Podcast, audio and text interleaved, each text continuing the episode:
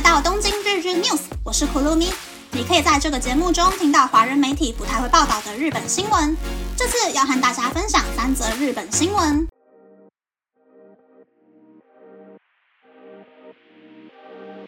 第一则新闻是，日经来到泡沫化后的最高点，海外投资家爆买日本股票的理由是什么？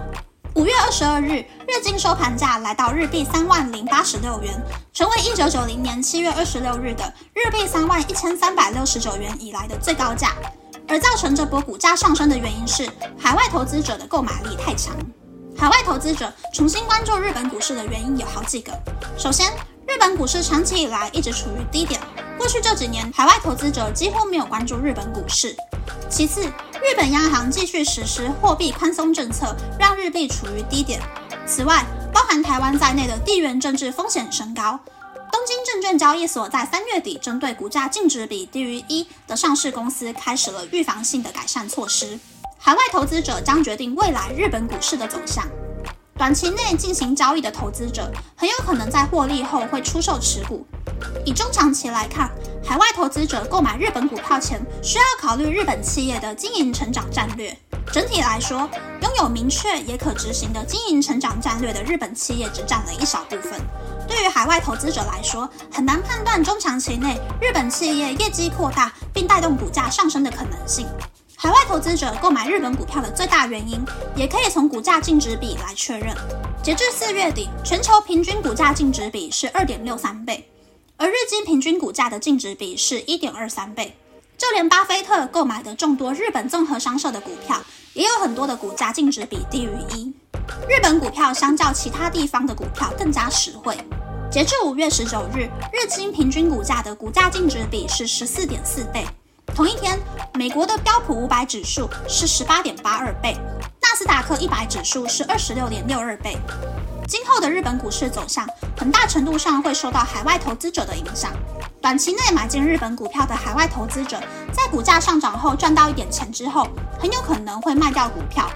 如果海外投资者开始大量出售股票，可能就会结束日本股市上升的这个情势。此外，如果股价上涨，降低了实惠感，从海外的购买力也可能会下降。自四月下旬以来，海外投资者的购买金额逐渐减低。在五月二十三日的下午，日经平均指数呈现下跌，可以推算警觉性高的海外投资者正在增加。从中长期的角度来看，日本股市的发展关键还是在日本企业的成长性上，关键是日本企业如何制定并实施经营成长战略，以及业绩是否能够持续扩大。第二则新闻是，日本熟食市场的规模来到了日币十点五兆元。日本熟食协会最近发表的二零二二年熟食市场销售额是日币四千六百五十二亿元，比前一年增加了百分之三点五。相较于疫情前的二零一九年，市场规模增加了百分之一点四，恢复到日币十兆元以上的销售额。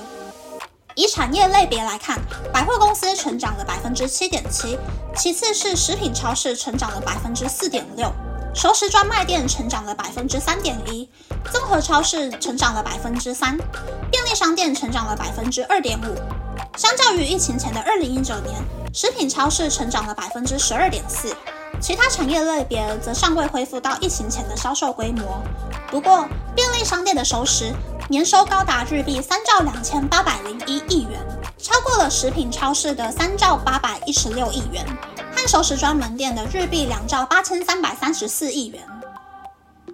第三则新闻是，年轻人容易陷入非法打工的原因是因为国语没学好。日本全国所发生的诈骗和抢劫案件都渐渐与非法打工扯上边，而在最近引发了关注。非法打工主要通过社群软体进行，可能是犯罪集团在社群软体上使用缩写招募员工。又或者是犯罪集团透过社群软体，向有逃家或是有自我了断念头的人发送私讯进行招募。接下来会和各位介绍一段在社群软体上发生的对话。诈骗集团会先发私讯问被害人，有一个帮忙运送东西的工作，保证一次现金二十，年龄地区不限。这个时候，被害者会觉得二十是指工作报酬为日币二十万元。再加上诈骗集团会承诺工作零风险，于是被害人就会傻傻的提供联络资讯和身份证的照片。大多数人可能不理解被害人为什么会相信这种私讯，甚至还会帮忙犯罪。但背后的原因就在于被害人的文学造诣无法充分的理解对方话中有话，并成功的推脱掉。在报道《谁在杀死国语能力》的书中，探讨了许多未成年犯人的案例，其中一位正在服刑的少女的案例，可以让大家用语言的角度来思考在日本所发生的社会问题。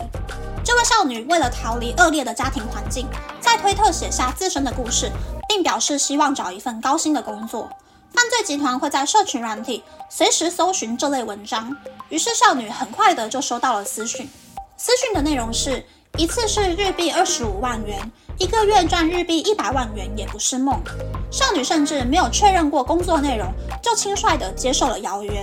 她按照犯罪集团的指示提供了个资，成为了诈骗集团的共犯。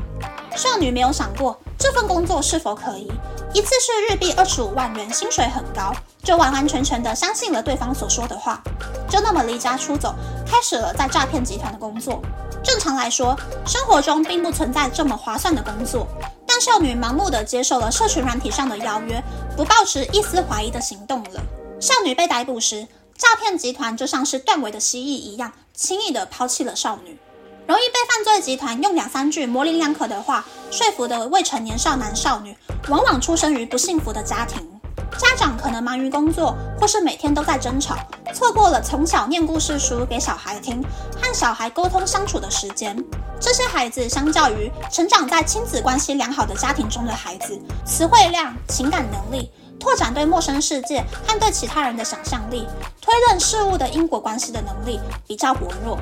换句话说，他们的国语能力，也就是人类在生活中所需要的综合能力，很脆弱。前面提到的少女也是如此，在与父母的关系中，她缺少感受言语和思考、表达事物的能力。于是，当她进入青春期时，因为缺乏感受和思考停止，让她毫无顾虑地在社群软体发文，轻易地相信陌生人，失去警惕心，在指示下盲目的行动，也能够毫无罪恶感地做出犯罪行为。以上是这次和大家分享的三则新闻。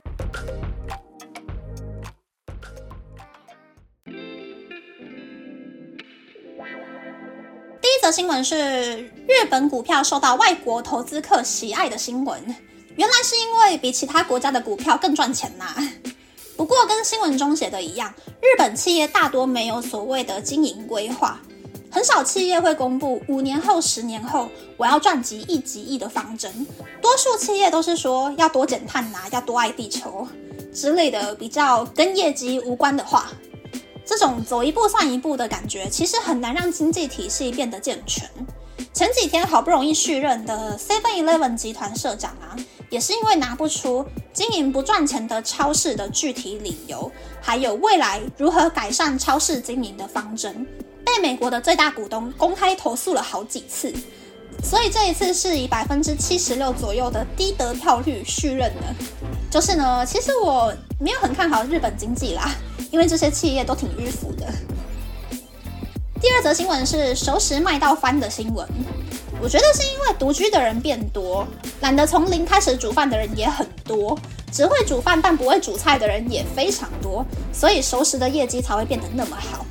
应该四十岁以下，除了家庭主妇之外，很多人都不太会做饭吧？根据我的不中立排行榜呢，超市的现做熟食踩到雷的几率还蛮高的，可是价钱真的很便宜。便利商店的冷藏熟食普遍比较好吃，但是价格也是真的很贵。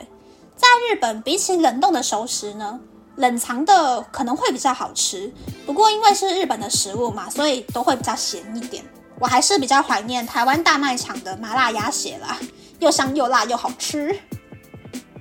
第三则新闻是因为国语学不好，所以容易加入犯罪集团的新闻。我是觉得跟国语好不好没有什么太大的关系，比较跟小时候大人有没有好好的教影响会比较大一点吧。就算家庭状态和睦，可是总是用游戏或是电视打发小孩的家庭呢，其实小孩子的想法思考也会比较没有那么健全吧。但我觉得，除了新闻中的角度之外，应该也是有一部分的人是因为现实生活已经走到走投无路了，明明知道好像哪里怪怪的，但还是必须得硬着头皮去上这种班啦。但是如果大家在求职的时候，只要心里有一点点的犹豫的话，就千万不要交出自己的身份证资料，因为前阵子呢，日本有一个闹很大的鲁夫犯罪集团的新闻，他们就是在网络上面找到了很多这种缺钱的人呐，或是想要一口气赚大钱的人。然后跟他们私讯，拿到了这一些求职者们的身份证的照片。然后如果求职者之后发现，哦，这个公司好像怪怪的，他们就会追到对方的家里面，逼这一些求职者出门干坏事，让他们去假扮是什么水电瓦斯公司的人，去已经锁定好的被害者家中抢劫。但是抢到后来呢，也是有搞出人命的。所以日本人现在看到穿制服的人来按门铃，也不会轻易的开门。所以大家要好好的保护自己的那张身份证所有的资讯哦。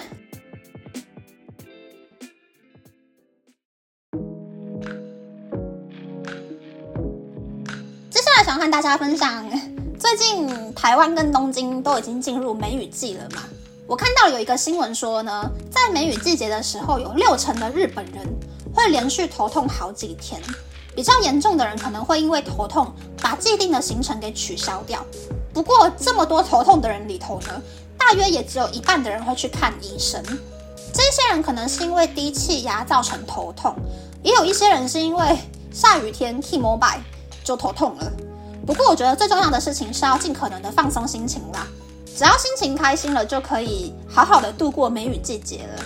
我的话呢，其实也是非常非常讨厌下雨天的，所以在下雨天会穿那种绝对不会进水的漂亮鞋子出门。雨伞也是有下了重本，我选了一个比较看起来很可爱的，然后也因为比较贵，我也会比较珍惜的雨伞出门。我觉得如果不做到这个程度呢，我是真的完全不会想要在下雨天踏出家门半步。所以大家也可以想想有没有一些些小小的小心思，可以让自己开心度过梅雨季哦。那么，那么这次的分享就到这边，不知道大家喜不喜欢这样的节目呢？欢迎大家留言和我分享你的想法。喜欢这个节目的朋友，可以在 Apple、Spotify、Google、s o n KKBox、My Music、First Story、Mixbox 等 Podcast 平台和 YouTube 订阅《东京日日 News》，或是在 s o n 想要赞助这个节目，然后追踪《东京日日 News》的 Instagram 看今天的延伸内容哦。